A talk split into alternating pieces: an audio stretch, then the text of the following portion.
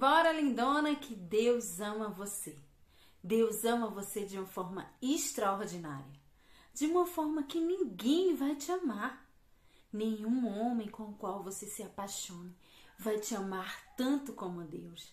Nós, às vezes, principalmente, né, as mulheres, é, quando eu falo nós, seres humanos no geral, mas hoje eu quero falar em nós, mulheres, assim, nos apaixonamos de forma tal que parece que o nosso coração vai ser arrebatado e entramos numa jornada junto com o nosso companheiro, com o nosso namorado, noivo, marido. E é para a vida toda. É uma jornada sem volta, é uma jornada sem fim. Até que, até que a morte os separe. Até que a morte os separe. E nós esquecemos muitas vezes que existe um Deus que nos ama muito mais. Às vezes você está tão apaixonada que acha que esse amor é tudo. Não, Deus é tudo. Ele não vai te decepcionar. Ele não vai te deixar para trás. Ele não vai fazer tantas e tantas coisas que pensamos que o nosso cônjuge não vai fazer. e acaba fazendo. Por que eu estou falando um pouco disso?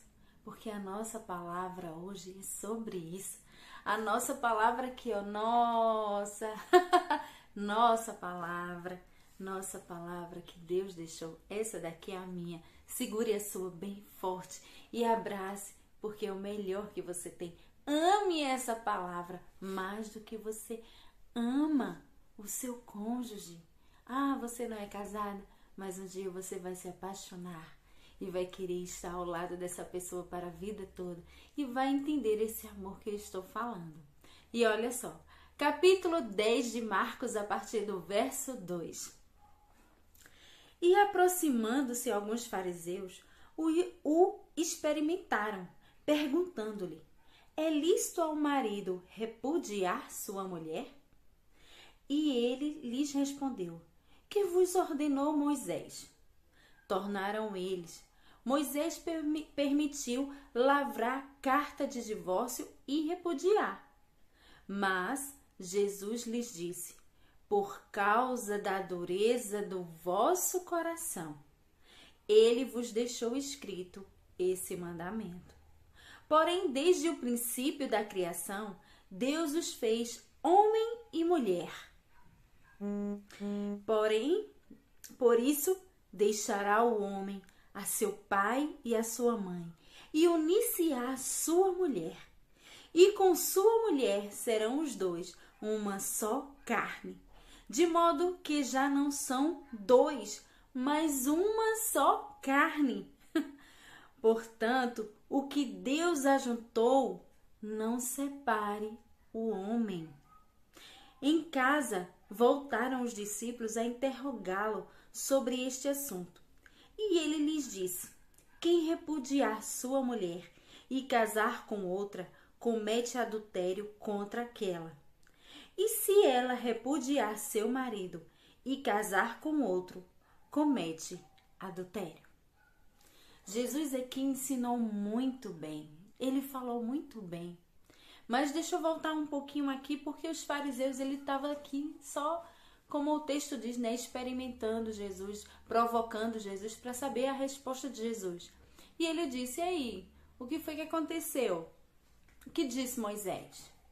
Moisés falou que deu a carta de divórcio que poderia dar à sua mulher em casos concretos. Porque naquela época os homens eles faziam assim: "Ah, a mulher queimou o arroz, quero ela mais não." Vou repudiar essa mulher e deixava a mulher para lá. Ah, hoje eu não gostei dessa mulher. Ela amanheceu com o cabelo desarrumado e vou repudiar essa mulher. Então, assim, por coisas banais, coisas pequenas, os homens estavam brincando com isso. E Moisés permitiu que pudesse dar carta de divórcio, sim, pela dureza do coração do homem que não sabia entender que não sabia perdoar, que não sabia e não queria também Porque muitas vezes eles não repudiavam, eles matavam as mulheres para casar com outra. Ah, eu vi uma mais bonita. Ah, eu quero aquela, então eu vou deixar essa daqui. Ou matavam mesmo. Então, pela dureza do coração do homem, Moisés permitiu isso. Mas em que caso? Nesses casos aqui. Nesse caso.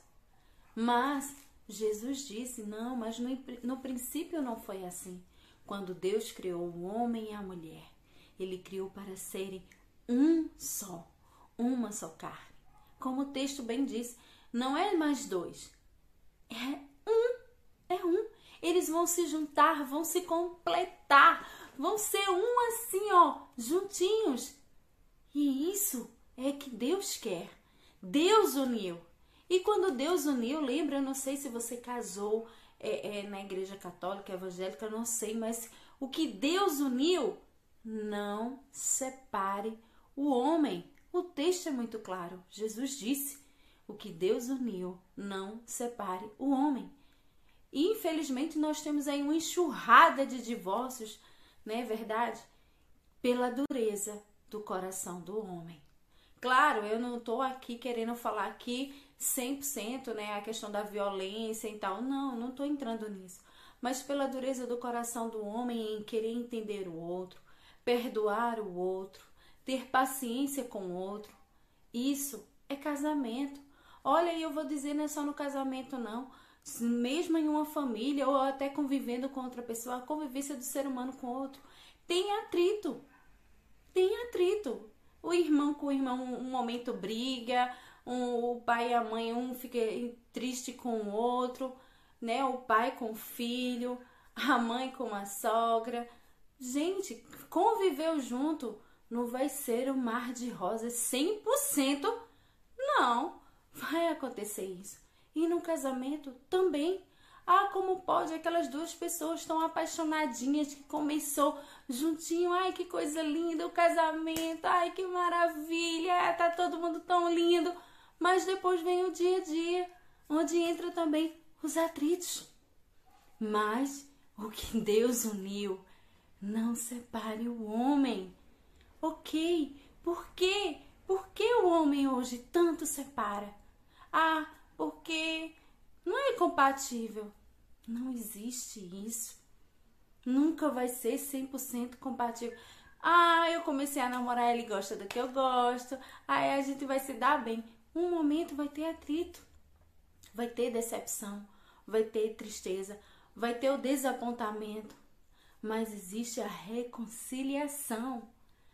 Isso amadurece, isso cresce, isso faz com que fortaleça ainda mais esse casal.